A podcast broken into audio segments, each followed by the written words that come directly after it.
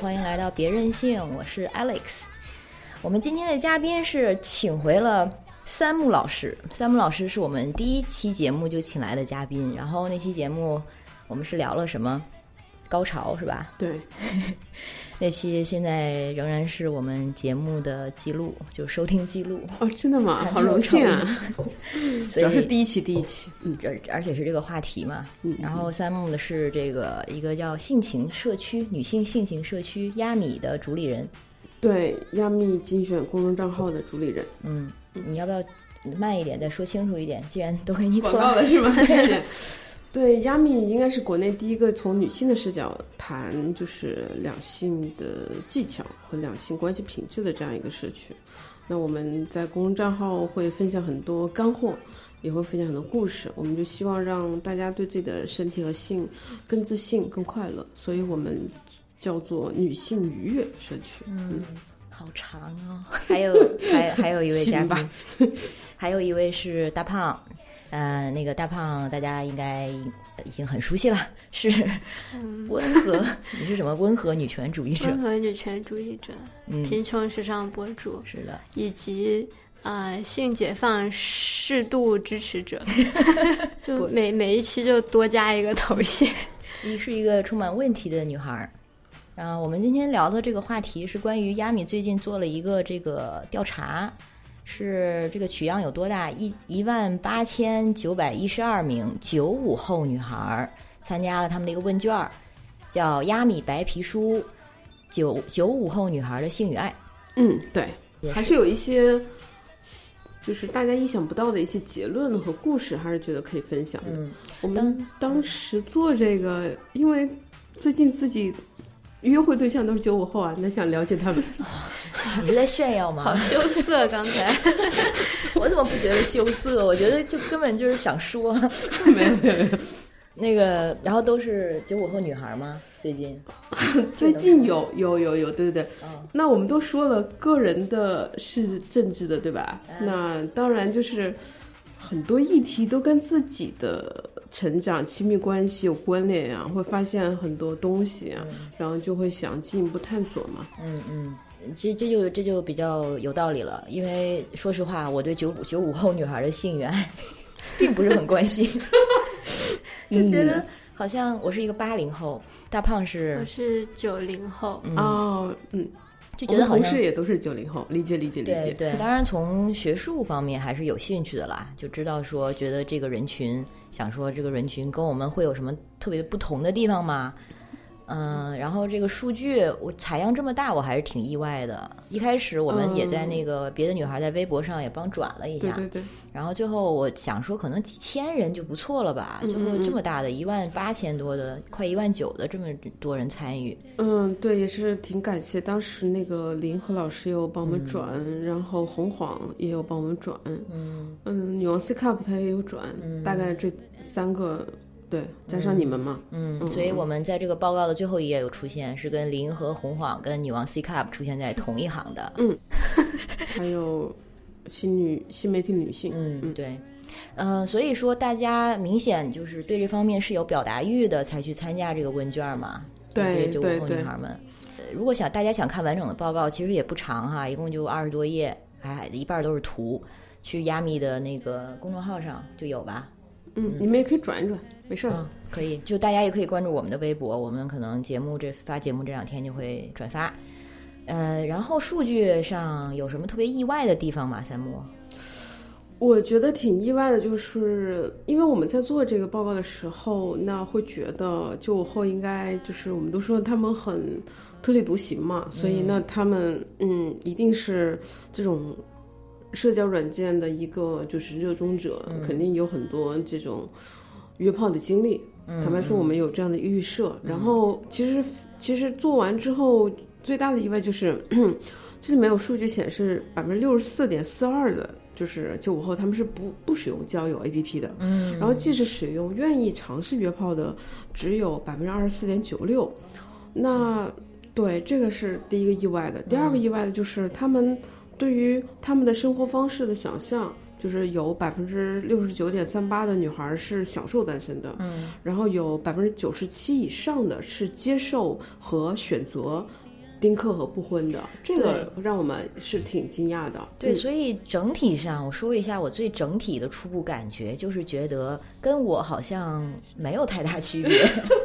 你这么优秀，对不对？但你想想，你跟你同样的八零后，他对对对对我跟我的同龄八零后是很不一样的，是但是跟他们其实反倒比较所以他们很有未来感，是还蛮不是我有。未来感。对对对对对，有未来感。然后，所以呃，我就觉得或许就是大家对于这个性方面的观念，就是有一个趋同性，即使是年龄不一样，但是有趋同性，可能就是因为啊、观念上上如果一致的话，那选择上可能就会更一致。是你活得像个九五后，这是不这也不是什么夸奖，我们就从这个 A P P 开始吧，开始说他们使用 A P P，、嗯。然后我也很意外的就是说，只有他们很使用 A P P 的这个功能，哦，其中其实只有百分之三十五点儿多的人用过 A P P，或者说这种社交类的交友呃交友软件，然后中间只有比我想的低很多哎。对超夸张的。对，呃而且这中间只有百分之十六的人是为了约炮用的，嗯，嗯其他嗯的人更多是为了百分之八十一是为了消遣或者什么聊天，就对完全是是满足就是单纯的社交需求。对。哎呀，这个数据可以给那些做社交软件的创业者看一下呀，就是他们的需求可能不在约这个事情上。对嗯嗯，所以就是完全不是我们以前可能以为的，说现在都是，呃，撒了欢儿的在各种约，但是者说它初始的目的引向怎样的结果也不一定，对就是可能聊聊最后会约，那嗯可能一开始不是冲着约去的。对，嗯嗯嗯，嗯，然后后面的数据，我觉得也是反映说，大家对这个性这个东西啊，就是不嗯，用很佛系是吧？对，就没有特别有意识的、刻意的去追求，就是觉得可能就是因为不饿吧，嗯，或者嗯说已经特别好。已经大家就有足够资源的时候，反反倒就很很开手，就很 easy 了。对，所以我们做那个报告，包括那个我的同事是九零后嘛，他们他就说好羡慕九五后呀，就是可能会感觉他们对自己的生活有更理性的安排和嗯设计。嗯对，就像你说的，九五后，呃，不像，因为可能像七零后、八零后，嗯，在他们按部就班的结婚了、生孩子了，然后后来发现自己的欲望，这个时候他们可能会有一个集中的一个性的活跃期。嗯然后像九零后，他们可能会基于他们对这个事情好奇、感兴趣，嗯、所以他们需要身体力行的去知道自己需不需要、想不想要。可是九五后就整体看起来很理性，对，嗯，基本上欲望这个东西，就是你越压制它的时候，它就越强烈。对对对对对，嗯是是是，所以，但是我没想到九零后跟九五后也有这么大的区别吗？九零后应该已经算非常很 open 了吧？遇到遇到的那个社会环境也算很 open 了吧？我觉得是没差很多。嗯，但我相信，比方说像那个数据显示，二零一三年。那个官方数据说，女孩的人流一年占到了一千三百万人次，嗯其中近一半女性是不满二十五岁的。这个我相信它一年？二零一三年的数据，哦，那那我就是九零后了。嗯，我相信就是八零后尾端，像八五到九五之间这波人，就是我们之前认为刚刚开始有社交软件，刚刚开始感受到自己饥饿又想嗯，吃饱的那群，他是这群人，所以我认为在实践上还是有一定的区分的。嗯。嗯。而且像中国的这个性教育也好，还是说像现在比较有名的性情 博主，像女王 C Cup 啊这类的 KOL，其实也都是在过去五年左右浮现的。然后现在大大家对性教育的这个呼声、需求、讨论也都是大概这个时间，所以在那之前的话，其实还是挺稀缺的吧，这方面的信息，或者说就算它这些信息在网上，但是大家不知道要去找，也不知道有这个意呃、嗯有这个必要，嗯嗯嗯，现在好一点。对，因为大就大家都在谈，所以可能就是你即使没有刻意的去找，它也就在你的身边，就更 available。上微博啊，关注过谁啊，就都知道了。嗯，嗯，关于性情这块儿，就是呃比较有意思的地方，就是我们看到，就是九五后对性的想的态度吧，就不是像以前那么保守，但是也没有我们想象中那么前卫。就是他们能够区分，就是他自己想要什么什么生活，跟他们尊重别人的生活方式。因为这里面有一个是你对约炮的态度。嗯，我们一开始觉得九五后是很热衷约炮的，但是这个数据显示，百分之二十五是可以接受、可以尝试，百分之四十七是可以接受但不会尝试。嗯，所以还是有将近一半的人不会尝试选择。对，而且他很，你看他就很清楚呀，他知道，哎。我可以接受别人，嗯，但我要不要尝试，它是有一个区分对待的。对，那我们就觉得这个挺好的，嗯，就是呢，边界感更足吧。对，嗯，其实就也发现，就是说他们可能不一定对性非常主动，但是他们在恋爱方面是很主动的啊。当然这几年的趋势都是这样子，我们都说女生愿意很热衷于撩汉，这里面就是一种他很主动的这个关系了。对，对我觉得是一个过程。就是过去我们说女孩恋爱都要是被动的，嗯，更不用说性和身体了。那她现在开始转变观念，说恋爱我是一定要主动的。那我觉得这样就挺好。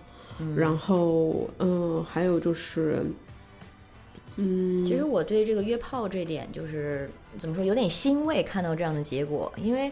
就是一一直以来啊，这个性自由啊、性解放啊，好像就是经常是跟这个约炮啦，或者这是叫什么 casual sex 联系在一起。我们录第一期节目的时候，好像也聊到这个了，就是说，尤其是我们又做这行的，就好像觉得我自己不去约的话，就有点不专业，就以身作则。你你也说的呀，第一期的时候。哦，真的，我现在都给人家说，那个我们是 sexual positive 的这个理念的倡导者，但这里面分为。热衷性生活跟没有性生活，但是呢，依然倡导，嗯，这是两类人群，是这个知行很不合一。然后那个对，所以有的时候它其实成了一种反向的一种压力，就是一个女孩儿，尤其是西方社会，好像高中那个环境就很明显，如果你不去约的话，或者说你就想找一对比较传统的一对一的关系，会被人家觉得你无聊。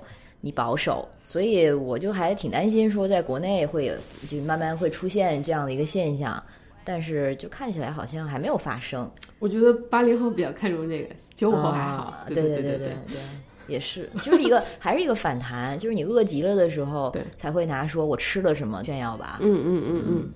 另外一点比较有意思的，就是说，呃，他们就是我们也是说在探讨说为什么他们就没有那么积极的约，然后我们就发现其实他们有很多就是释放欲望的方式，比方说他们会对于看小黄片还是很积极的，然后第二就是我们也看到数据显示。就是呃，有一个数据是九零后购买情趣玩具占到百分之三十，那我们就觉得说，哎，他们可以更加自洽的过单身生活，嗯，然后不会说，哎，我特别饿，我为了饿得去建立一个关系，所以这里面我们就发现他们是能够。接受过一个单身的生活的，单身占到了百分之九十七嘛，接受者。对婚恋这部分也非常有意思。我，但我们先把这个这个性情这块说完啊。就是虽然呢，我们刚才说了，百分近一半的人选择不会去尝试约炮，但是选择看看那个看片儿的人，这是多少？百分之经常看的有百分之二十，然后偶尔看的呢有百分之六十。这些都是女孩子啊，好优秀啊！好想问他们资源在哪儿啊？你应该不缺吧？然后呢？当然有这个，除了小黄片之外，还有偶像剧、爱浪漫小说这些。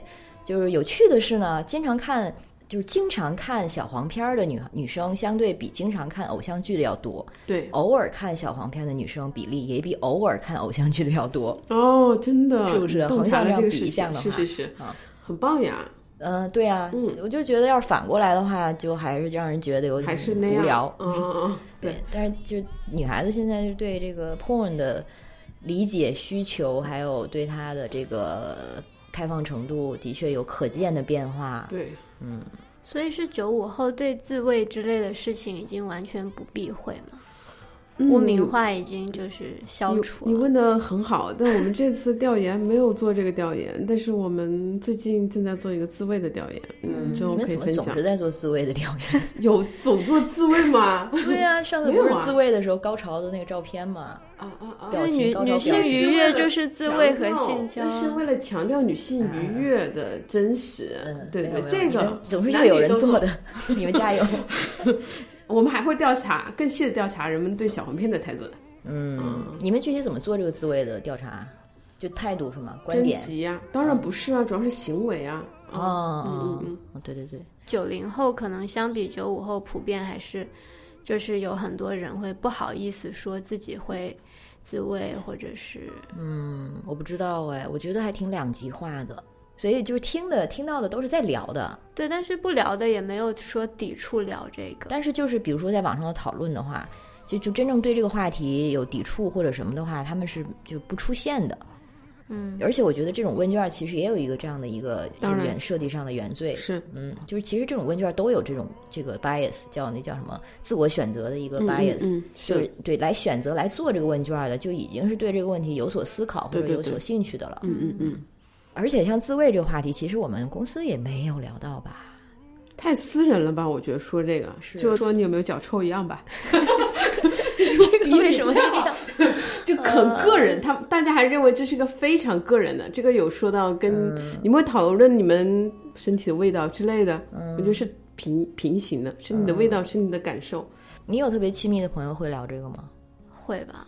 女女孩吗？嗯，也会很细节，就是比如自己下面哪里不满意，就是太太长太大什么的。哦，OK OK OK。但是如果就是说我哪里很敏感，会聊到这儿吗？或者说我觉得我的 G 点在在长在哪里？就我哪一次自慰成功的什么阴道高潮了，或者是终于摸到自己 G 点了之类的，那也不错啊。嗯，对。但可能当面也会有一点奇怪，一般线上会比较好聊。对对对对，我好像完全没有聊这些的女性朋友。那你要跟男性聊吗？基佬朋友哦，基佬朋友可能也是因为就是这位朋友，因为是认识太多年了，嗯，然后他说的话题往往是其实是我的女性朋友就比女性朋友要 open 的多。然后他会给我讲他的一些 kinks，然后我觉得本质上是因为呃女性整体对自己身体的感受是压抑的，是负向的，嗯，所以他不认为这个话题值得说，嗯，主要是这样。你看男生那个尿尿剩两米，他们恨不得表达表表达一下，对呀，不一样的，就这个是本质对自己身体的接纳度的感受，而且就是探索这一方面，就是爱探索这一点，我不知道是不是真的有一个性别的。差别，像我这位朋友，他就会发现自己很多的 kinks，然后或者是特别喜欢什么，特别不喜欢什么。但是女孩子肯定也有很多，我相信越来越多的女孩在这样做了。像我们最近不是那个送了一一些那个小玩具，对，按摩按摩棒，然后挑那个评论的时候，就看到很多说我这个啊已经试过很多了，想再试试这个，或者说我们想解锁更多的姿势啊什么的。呃，然后就算是单身女孩也会说，就是在探索自己的点，这个点在哪儿？但是这个过程，我就觉得就不是理所当然的。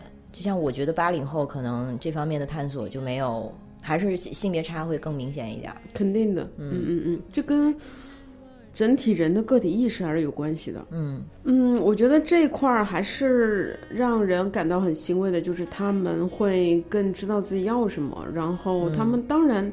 有很多酒后还是会有过呃自慰的经不不什么自慰，有过约炮的经历，那他们也会觉得约炮以前人会说约炮是女生亏，但他们觉得不是，这也是一个自己生理需求的一个表达，然后也知道更知道自己要什么。嗯，其次就是他们会用很多方式去释放自己的欲望。然后过一个自己更自洽的单身生活，我觉得是这个部分是让我觉得还不错的地方。是的，嗯嗯。所以他们选择 单身和他们这个压抑欲望这两个，或者疏解欲望这两种，这两者不矛盾。对，因为以前我们认为，就像前一阵子那个有个《环球时报》英文版来找我，然后就说他们也做了调查，显示一半的九零后是没有性生活的。嗯。然后我说，我就说你需要。重新定义一下性生活。一个人的性也是性生活你们可能就觉得性生活就一定要是两个人，对呀、这这个对，嗯，没错，嗯，而且真的是要说怎么样算性呢？前戏算不算呢？真的。还是说一定要到插入才？这个说远了。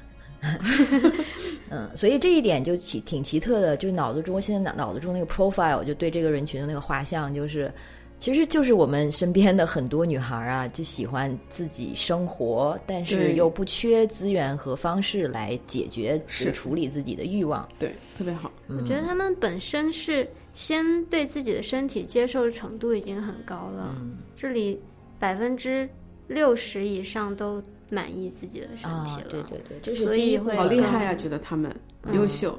对，就是第一部分就是是关于身体嘛，嗯，但是其实很满意的还是非常少、哦，嗯就是只有百分之七的是很满意，但是百分之过百过百，sorry 过半的百分之五十四的都是基本满意，其实这已经很高了。我觉得已经不错了。像你如果横向对比，我相信至少八零后没那么高。因为这就像你给一个电影打分，你觉得很好，你可能也不会打十分，你可能打九点多分、啊八点多分，对所以选很满意的少，我觉得也不是说不够满意，就是对对对，那个最顶的那个选项一般就很少会去选，是吧，都是一个那个中型的。对，你你满意吗？我基本吧，除了就是这一项，除了来月经的时候吗？嗯，嗯，我可能也选基本哎。你看这里面就有个人说，我喜欢自己丰乳肥臀的样子，我现在的身材就是最完美的。嗯对，我觉得这种心态很难得，对对对对对，可是呢，就这个里面也提到说，很多人选择整容啊，是就是有一个女孩说，她喜欢自己的线条，但是她也愿意继续的去雕塑它，嗯所以说她这就很，你可以把它解读成。她其实并不完全满意，因为他还在去让他进步，他还去继续加强他。那如果你真的满意的话，那为什么要对他做任何事呢？他现在这样子就可以了呀。我觉得所有的人的价值观都是综合性的吧，就是嗯他力图就是单独的看对于自己身体的满意度，但是人永远受到周围环境的影响，电视节目啊、广告呀、身边朋友的评价呀，这些都会让他们觉得我永远都离完美的那个女性形象是有一定距离的。就这也呈现的其实就是女性永就是我们说厌女症的来源就是女性就是在追求一个完美嘛。嗯嗯，嗯一个嗯无法达到的完美。对，不断的比较，对，所以我就想到现在的这个健身热潮，现在越来越多的年轻女孩儿，如果我觉得你要是作为一个九零后、九五后，这一点肯定是有区别的。有九零后、九五后，我相信在健身上，嗯嗯，九九五后更习以为常的会去参与健身，嗯，嗯，然后不坏，嗯不坏。是啦，但是就是，但是健身它传达出的这样的一种身体观，其实就是像这句话说的，就是说，嗯其实也是我觉得也是一种自主，更强，对，它也是回到自主权这部分，就是说你可以控制你的身体，然后可以控制它的样子，可以啊、就是雕塑它嘛，加强它。然后，其实这方面的自信可以转化到很多其他方面的自信，就觉得让你自，就是让你觉得自己掌握了自己的人生。我能掌握自己的身体，我就能掌握自己的人生。你们都不健身对吧？现在我就爬楼梯。我我也不健身，我是完全没法，就是 get into 健身我我记得就是嗯，像耐克和阿迪达斯他们刚刚开始做唯美系列的时候，他们的销量唯美系列女性系列嗯的产品的时候，嗯以前是不分男女的，嗯当他们开始分的时候，他们的销量就 double 了。嗯这是一个很好的一个广告策略。当然，第二就是其实我记得之前呃看过一个视频，他就就是就是这个运动女性运动系列，我觉得他还说的让我会有那个。被 touch 到，他说：“以前我觉得我身体只是个躯壳，嗯，但我在运动的时候，我觉得很很很很高兴，很快乐，跟身体有更深的连接感。我觉得就是嗯呃，尤其就是东方的人对于自己的身体，其实在一定程度上是疏离的。是的，那我觉得这个东西就是你会跟你的身体玩耍互动，包含了自慰，嗯我都觉得是一个挺好的事情。嗯那你会不会被这个这种新的主流思想去控制？这还是源于你自我的觉察吧。嗯嗯但我觉得一定大家都是活在综合性的，你的自主也是在综合性的这些价值观里形成的。是的，嗯嗯就是跟是身体的连接感，这点我还挺认同的。嗯，而且其实我就是一个很不认同身体的人，虽然 刚说完我对他满意，不是他对我来说就是一个躯躯壳。然后他在没有给我带来病痛的时候，就像你你住的房子，你是很知实的人，就你考虑更多的是 思考，是不是？就是说他没有给我带来麻烦的时候，就还 OK，否则的话我就会觉得他很多余。嗯所以嗯，就像陆冉画那个对吉屋出租，对，我就在想，他陆冉是我们另外一个同事，然后他嗯上周刚开始了一个漫画连载，嗯大家也可以关注一下，每周五是吧在？叫吉屋出租，基本上就是你的身体，尤其女女人的身体是一个房子，灵魂是里面的人。嗯，然后有一天，他的灵魂跟他的身体就闹翻了，然后这个嗯灵魂就要出去租别的房子住，哦，其实就是这样一种感觉。它其实不应该是这种分离的，嗯，但，是这我就觉得，反正我是没有就离，我觉得我跟自己的身体还挺疏离的，就没有 in touch。嗯嗯嗯。所以除了运动和自慰，有什么其他的方法能建立这种连接吗？因为这两个你都不喜欢吗，所以呃 运动不喜欢，呃，其实比较呃类似冥想，还有呼吸类，都是、其实是很强的去。呃，通过呼吸和觉察去关注你身体的感受，嗯，它是更直接的，就是专注做身体连接的这个部分。嗯嗯，冥想我可以，冥想我试过，我觉得我做不到。可以多试试。对，是多试试。其实冥想跟呼吸我可以啊，反正不需要动。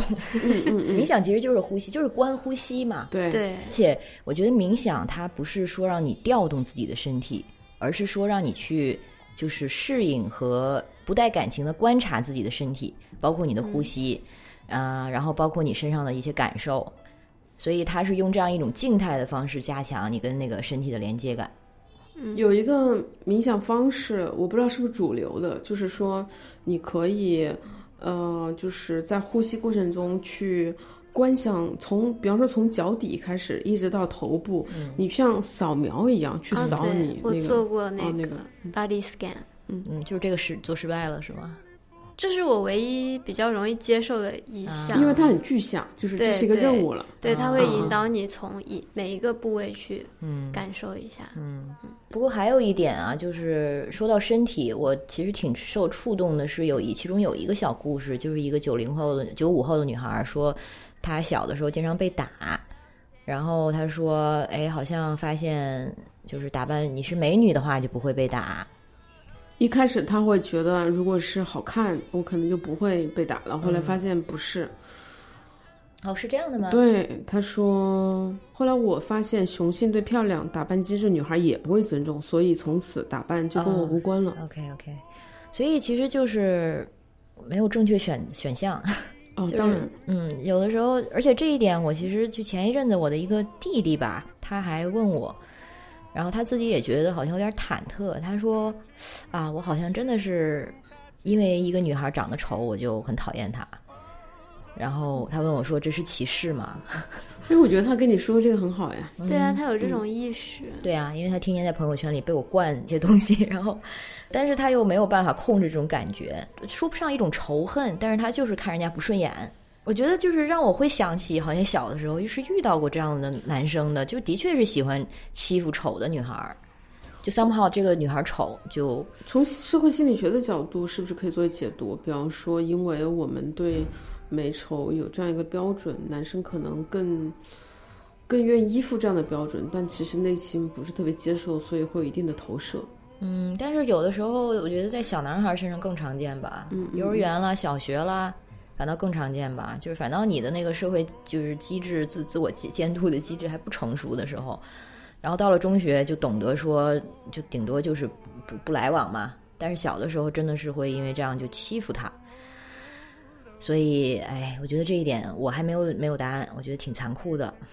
但是如果是真特特别漂亮的女孩呢，可能不会这样，不会被打，但是也是会被欺负啦，也是会被人可能觉得占便宜的。一样会被物化，会被客体化嘛？对，嗯，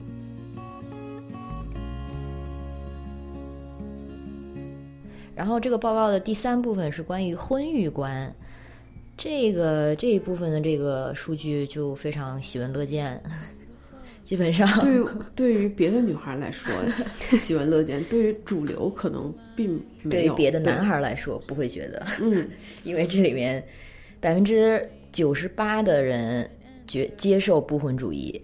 对。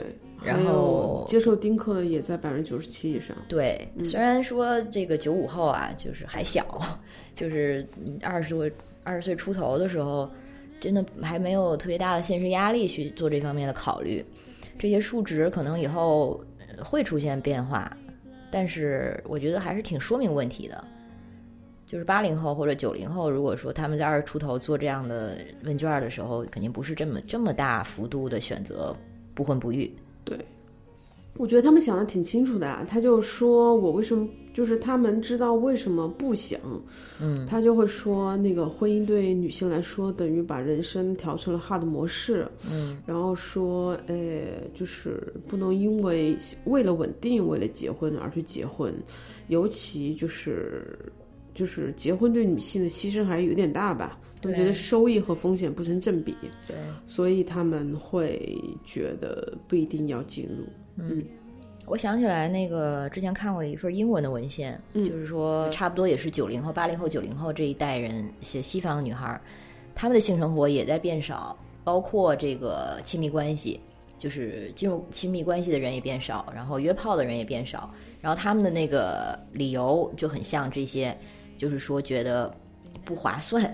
其实总结下来就是，因为自己在这个正在集中发展自己事业呀、或者这方面的上升的时候，然后你要分出一部分给亲密关系，或者说去考虑这个性方面的跟另外一个人的这个需求跟沟通，就会觉得很挺耽误功夫的。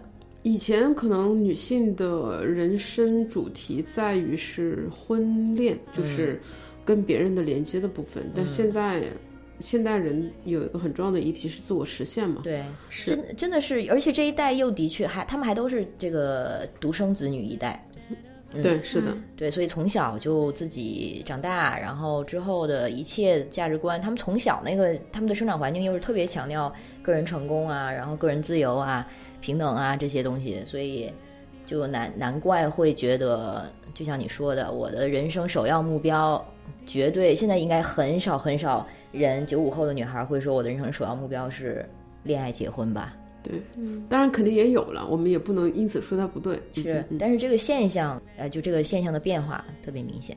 我觉得以前可能想结婚也有这方面的考虑嘛，就像有这个网友就说，之前女性是要通过嫁人来提升社会地位啊，得到未来的保障啊。然后现在就像我们这些不不婚不育的，跟跟爸妈说为什么不想要孩子的时候，他们最后拿出来那张牌还是，那你老了怎么办？嗯嗯，就是说生孩子就是一种人人形的保险，然后对，养儿今天防老看对那个豆瓣还说，中国人的青春目标就养老，嗯 一辈子都在对准备养老这个事儿。是，所以当然，首先这个就不应该是本来就不应该是孩子的责任，这应就应该是你知道社会这个什么福利体系啊什么的，对对对这个安全网的事情嘛。现在年轻一代，首先年轻女孩儿她们的财务能力、工作能力都在很大幅度的提升，所以也可以说明为什么他们就没有，至少在目前没有这么担心以后的这个养老问题，啊、然后也不是特别担心社会地位，因为自己都可以得到了。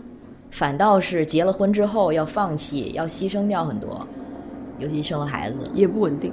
对对，其实这个你会你会选择走进婚姻吗？这个问题有一个百分之七的人说，就是除了除了这几个选项之外，包括我一定会结婚，还有如果合适就结，还有就是婚姻不是爱情的保证，所以随缘，还有是我一定不结。除了这四个之外，还有一个是百分之七的人选择我有其他想法，我挺好奇是有什么想法。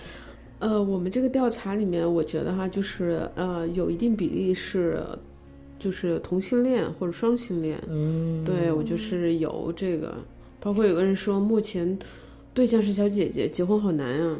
嗯，什么小姐姐？目前的对象是小姐姐，结婚好难啊。哎，对哈，这我们再岔一下，就是这个这个采样中的性非常多元，对对对，百分之六十是异性恋，嗯。百分之三十二是同性恋，嗯，百分之八左右是双性恋，其他，对，嗯，双泛和其他，对，所以这个比例在对厉害。所以，而且我也发现，我们不是那个别的女孩有了一个粉丝群嘛，嗯，呃，就我们那个群里也是，就是她的多元的状况比我期待的还要还要丰富精彩。嗯我就简直觉得里面还有直人嘛，尤其是你女孩子啊，嗯，会觉得有女朋友女孩子好多呀。现在哇，好厉害，你不也是吗？艳羡。你有你有发现吗？呃，你们群里吗？是是是是是，嗯嗯，就是你身边呢，你有这种感觉吗？会觉得好像年轻女孩的性流动性更大了。意思是他从异性恋开始尝试同性恋吗？嗯，就是说他更，就是说在同性关系中，或者说，呃，有同性情欲的女孩好像变多了，或者说愿意表达的变多了，当然是的，是吧？嗯嗯嗯，说明大家的对性和性别的观念都在超越这个二元化，或者是对自己的生活，他们有更多的能力去做一些新的探索，这都挺好的呀。对，嗯，我就想到说，很多反同人士嘛，他们会啊、拒绝，比如说一些性教育教材或者是一些同性恋方面的信息，他们会用的一个理由就是啊、这个会把小孩子教坏的。后来我现在意识到说，其实他们说的有道理，并不是教坏，而是说，就是当我们唤醒，嗯，唤醒，或者说，就是说，可能的确年轻人会因为呃能够接触到更多这样的信息，然后对他接受度高了之后，就愿意去尝试，或者说愿意自做自己这方面的探索。我很多年前看了一篇文章，然后我不太记得数据了，但是他大概说，如果我们的教育里面没有告诉大家一定要是就是异性交往，嗯，没有这样的概念，其实中其实社会的主流应该是对。双性恋，就是爱不分性别这个事情，不是说同性恋，说的就是嗯嗯，超越对。性别的恋爱。对，所以其实是反过来，是我们本来已经被 被一个这个叫什么啊、异性恋霸权已经带歪了。嗯嗯，是嗯这个把我们带歪了，只不过现在是把这个台拿开，对对对，嗯、所以呢，这个婚恋这部分，哦，刚才是说百分之九十七的人接受丁克，对，这都是一个公共接受度，就是可以接受，以及你个人会不会选择。那、嗯。呃，其实当然就是大家还是很现实，说自己会选择，百分之五十都是不确定，嗯，然后百分之三十六左右是我自己会选择。对，这已经很高了，嗯嗯嗯，我觉得大家也不错呀，他知道自己不确定啊，对，选这个也很对。那这些人来说，他们就会觉得，嗯，生育已经是一个非常慎重的选择了。以前对于可能像八零后啊、七零后啊来说，或生孩子是一定的，都有个常见的观点是，女人如果不生孩子，你就不完整了，对吧？但现在可能九五后女孩来说，她们没有这样的一个刻板的一个认知，嗯，他们会慎重的从一个自己能不能为小孩负责任，然后呃，就是有没有找到一个就是同伴，跟他一起去养护这个小孩儿的角度去考虑这些问题。对他们也很关心，说我我不能，我不能就是那个沿袭那种牺牲式的女性角色，然后就是让自我丧失了也不行。对他们他们非常看重说，尤其在婚育方面，伴侣的参与，嗯，是很重要的。对，而且我觉得他们非常在意，就非常看重自我这件事情。嗯，这不是有一个人说他希望他一直是游刃有余的，就是对自己的这个生活的质量，还有可能自己的兴趣、自己的自我追求，这个已经不是像我们妈妈那一代，尤其我们妈妈那一代，就是明显的就是你在家庭和你自我选之间选择的话，永远会选择前者。对对对，没错。就对他们来说，对九九五后来说，就是不用说，肯定是选择后者，肯定是选择自己先，嗯，把自己放在前面，嗯，所以也是整个，其实说回之前那些身体，就是就是跟那个身体的那些啊数据其实是一致的，就是还是回到一个关于主控权这一点，嗯，我觉得这一切数据，这个一以贯之的就是 autonomy，就是自自控、主控权，对自己的生活的决定权。对对对，嗯，然后这个报告的第四部分就是叫性别平等观，包括我们刚才说的这个性多元哈，然后还有就是性骚扰的部分，这个话题这两年大家应该已经听到很多讨论了吧？然后这个数据也是不不令人意外，对，百分之五十二的人，五十三的人吧，说他有过性骚扰、被性骚扰、性骚扰或者性性霸凌的经历。对于女生来说，她可能更关心的是当下我就是安全问题吧。嗯然后第二，他们其实关心的说，嗯、他们说了之后，其实就是反而会被反咬，或者是取之难的问题，这是他们关心的。所以这里面也有一些故事，就是，嗯，故事被骚扰的女孩强调的是，在紧急的情况下不要惊慌，然后要注重安全，在确定安全情况下再做反击和那个求助的行为。对、我那个之前是跟谁在聊这件事情，就是他的一个朋友回家的路上被性骚扰了，这个就是咸被咸猪手了，然后好像还摸了好几分钟，然后他就一直忍着，然后下了车之后就哭了。因为很，就是非常屈辱，对，而且非常嫌弃自己为什么什么都没做，就是生气生自己的气嘛。真的，所以，然后那个朋友告诉我这件事儿，他就说你会怎么做？我说我只能说我会怎么做，真但是真的在现场的话，嗯嗯，真的很难说哎。对，发生在自己身上很难去嗯当即做一个决定。对对对，这里面就是第一，就是到底女性遇到这种情况，她能得到的社会支持有多大？第二，就是又回到女生其实对自己身体的感受，很多时候是断层的，她她不太确定那是不是骚扰。这里面就有人说嘛。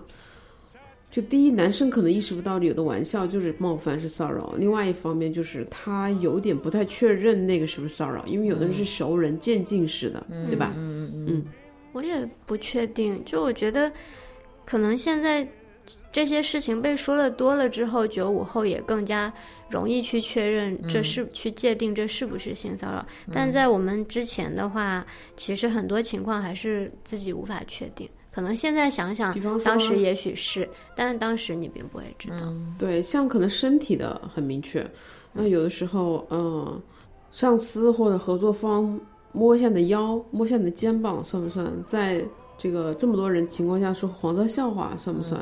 对，这个其实就很容易让人觉得，这算不算呢？哦，黄色笑话这个，我觉得可以用的一个标准就是，如果说这个黄色笑话是有明确的指向性的，它就是在指向你，比如说你就是当系唯一一个女生。然后这个时候，什么？他说了一个明显这个话笑话是说给你听的，或者说拿你当做客体在开玩笑的，嗯嗯那就是骚扰。嗯嗯，但是如果他是只是 in general，比如说我们现在哦说了一个关于男人和鸡鸡的一个笑话，嗯嗯嗯，这这就不算。当然，如果说有人觉得这个东西在指向我，然后我受了冒犯，那我还是需要道歉的。嗯嗯嗯就算你被误读了，你就就道歉呗。嗯嗯嗯，反正你就是人家这是人家的主观感受，嗯，然后身体接触这个，哎呀，这样想起来，好像我真的是。啊、我绝对是被性骚扰过，突然意识到了呀。不是已经忘记这件事了，太早以前。那我第一份工作，然后那个，但是呢，这就是这个它的灰色地带，对啊，就灰色地带很烦嘛。嗯对，然后你也你而且也不一定能准确揣测他的意图，万一人家并不不不并不，我大部分都是有意图的，对只不过只不过是看你介不介意。嗯 我当时主体性，强不强？对我当时其实并不介意，嗯，因为，对，这能说吗？说出来会不会太不正确了？就是那份工作是让我当时留下那留在那个国家的唯一的机会，嗯，嗯。然后我知道他雇佣我是什么，他想得到什么，他想得到的就包括这些啊、一些算是占便宜吧，嗯，但是他其实倒没有到这个身体接触的程度，但是就是口头上已经说的非常的呃过火了，明白。啊，但是可能也是因为就没有真正的身体接触，所以我没有真正感觉到不安全或者是威胁，所以就觉得可以配合。所以你看，这就是一个，其实它是一个非常现实的例子。其实对它是很多我觉得女孩在现实职场中是需要面对的。有的时候真的不是那么明确的就可以，你那你你你怎么能够纵容他呢？你就要拒绝他呀。对啊，我拒绝他，只能拒绝他，我就在那个国家我就待待不下去了。所以是很综合的嘛。对呀、哦，我想起来了，我之前约会一个男生，也不算约会，我只是就是先吃个饭，我没有冲着约会的感觉去。然后呢，他好像挺喜欢我的，然后就吃完饭我们往三里屯那边走，然后他就经常会。想要帮我拨头发啊，或者是在我看手机的时候这样搭着我，然后其实我觉得很不适，但我又觉得他可能就是这种人，就是，呃，很热情，很很很喜欢这样做的人，所以我也没有说什么，但我其实一直觉得很不舒服。嗯，然后后来我就再也不跟他见面。嗯，他做的时候让你觉得做作吗？还是很自然？我就是这种就很难揣测，也可能他很喜爱你，想和你有所发展，所以这样，但也可能他是在占便宜。嗯嗯，而且他做的动作也不是一些很冒犯性、很过分亲密的动作。嗯，如果你喜欢他的话，他帮你拨头发，你可能会觉得很浪漫啊。对啊，所以就很难讲。但是如果说给他的回应是更明显的，你当时给他的回应就是让他弄吗？就没有回没有，应吗？我就说我自己来就好，你不要帮我。对啊、你已经 蛮很明确的。对呀、那如果他还继续的话，就我觉得不太不太好。嗯，就是要么就是太白目，要么就是就是读不懂。控制不了边界。对啊，但是这种他可能自己到后来都搞不清楚为什么你就不再 联系他了。你就像我们今天哦录节目的时候，今天的这个推送的文章刚上线啊，就是关于如何调情，在这个 Me Too 时代还如何湿润的调情。嗯嗯然后中间就聊到说，嗯，这调情你来我往，其实就是这种小动作嘛，是啊，碰一下肩膀啦，然后撩一下头发啦。那但我们以后怎么办呢？像你说的这个例子，难道不能调情了吗？但其实就是在于对方的反应啊。如果说就是要尊重对方的反应，我觉得是。对，嗯，你可以撩，但是你还是要从第一个动作开始才能看到反应。如果对方觉得这一个动作已经是在性骚扰他的话，就啊、对我就是那篇文章也说到，就是这个作者说啊、呃如果说一上来，嗯，就是可能大家还没有确定彼此的边界在哪儿的时候，没有就跳，没有必要跳起来就嗯骂他，你这个色狼，这这种对抗式的动作，如果可以留到以后，觉得实在这个人他 deserve it，他真的是一个这样的人，你再跟他发作。但一开始的时候，可以就大家留一点。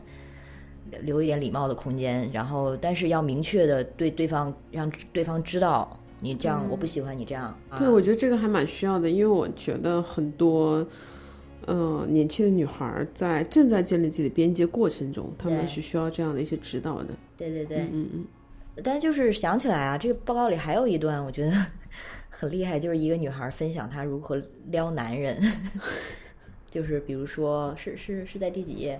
就是他说他那个，就刚才说女孩的女孩子现在在谈恋爱15页中，对，就是很更多的会占起主动嘛，嗯，然后再去撩对方的时候，嗯也有很多的这个策略，策略对，然后也都表现的非常，就像你，其实真的是很流畅，他的那个动作包括看着对方，然后长时间注视对方，然后对方看过来的时候，你把目光移开，然后这个时候撩头发，然后 然后再看对方。我我读到这段的时候就觉得，哎，很行，很会。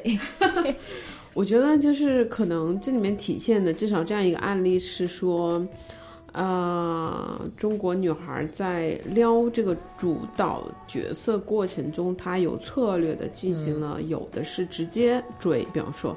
有的就是我们叫不动声色的撩嘛，就是让对方意会到他对他是感兴趣的，然后呢，再再就是可能男生永远觉得这个事情明明是我在主动啊，他完全不知道女孩儿已经安排了哪一步。嗯，被算计了。对对对对对，但是男孩子现在越来越多，也欢迎女孩儿做主动当的一方然当然吧，。我觉得这样其实都轻松一点嘛，不然两边跟着自己的性别刻板印象去走那些套路，其实都很辛苦。对，嗯，而且这种撩就并就是说主动，也不不是代表我就是跑过去跟你告白，或者说对对对，你要跟我在一起，而是就是这些给对方跟你调情的机会，可以这么说。对，而且这样做的时候，自己心里也很满足。其实，嗯，对，是是是还，挺有力量感的。有，对对对，说着骚扰就说到了调情，简直就是 一体两面。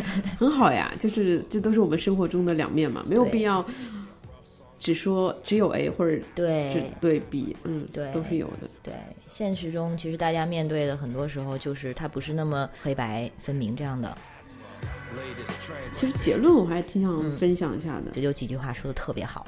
我不知道你觉得哪几句话说的好，快先来表扬一下。嗯，哦，就是他们梳理出了几个关键词，嗯嗯是什么呢？自主、理性、共创。我觉得这个自主，就是说回我们刚才说的这个对身体的主导权，对婚姻、对自己人生的主导权。然后理性呢，就是像婚，就对于这个婚姻和孩子的这些考虑，不是根据这个社会常规，或者说大家都这样，所以在做，而是真正的去考虑我要不要这个东西。嗯然后共、共创是指什么呀？是指婚姻关系，尤其生育，他们更看重伴侣能不能加入进来。如果没有加入进来，他们宁愿不要这个。嗯，对，就是要达到一加一大于二，而不是说就是一加一，就是这个组合本身就不是理所当然的。如果那个一加那个一没有加分的话，我可以不要它。对，我我自己感觉，我觉得特别好的就是。因为之前前一阵子我们就会，前两年我们就会说，以前是谈性色变，现在又变成了一个突然性解放的时代。嗯，包括很多数据，不管是 A P P 的流行，还是说这个就是，比方说那个可能不好的，就是人流的数据都显示人是在一个这样一个活跃期。但是我首先想解读的是说，它其实是人们在用自己的血肉之躯、身体力行的探索性，就他想知道他们想要什么，他不想要什么。真的，我觉得非常的勇敢。对，因为对，因为我们国内没有这样的教育嘛，他就得自己去试。那尤其这个里面能够看到说。嗯，可能九五后现在还不明确自己要什么，但是他们是非常明确自己不要什么的。这个都是通过他们自己身体力行探索出来的。嗯，还有上一代人的经验啊，啊，对对对，嗯，对，他们就是不想成为自己的妈妈对对对，参考性，对就他们非常关心自己自己不要什么，而定义自己是谁。我觉得这个就特别好，所以我们才会看到，哎，他们不热衷约炮，不热衷结婚，不热衷生孩子，然后。可以单身这种。第二就是说，呃，因为前一阵子就美国出了一个数据，然后国内很多自媒体都有分享说，美国进入了那个性爱降级的社会，然后大家都不感兴趣生孩子、结婚、恋爱，也不发生性生活嘛。嗯，包括美国、呃日本，日本也是有一个低欲望社会的书，就讲他们也是这样一个状况。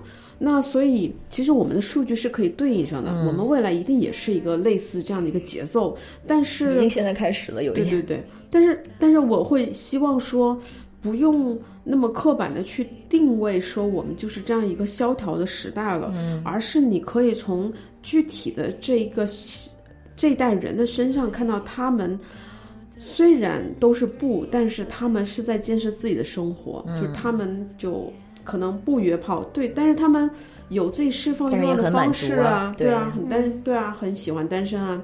他们不结婚，但是他们那个，他们只是不想要过传统的那种依附式的关系嘛。他们对生育也是更看重两个人一起嘛，所以就会觉得，其实这样的社会是一个很让人期待的社会。对，嗯，就是那个理性，回到那个理性对，对对，和共创对很棒。对，我觉得如果这样说的话，可能九五后真的是，嗯，前无古人，这个有点夸张，就是他们的观念可能真的是第一次，可能在近代中国社会呈现他呈们完。全在呈现自己的一个个体要什么样的生活对要这样一个探索。这一嗯点的确是之前还没有发生的。是哎，我不知道民国时期或许有哦，但是那个时候可能就是西方的参考会多一点儿。嗯，然后他们九五后这一代呢，虽然有很多西方的信息，但是他们呈现出来的，我觉得又不太一样。像我们刚才说约炮啊什么这些观念啊什么的，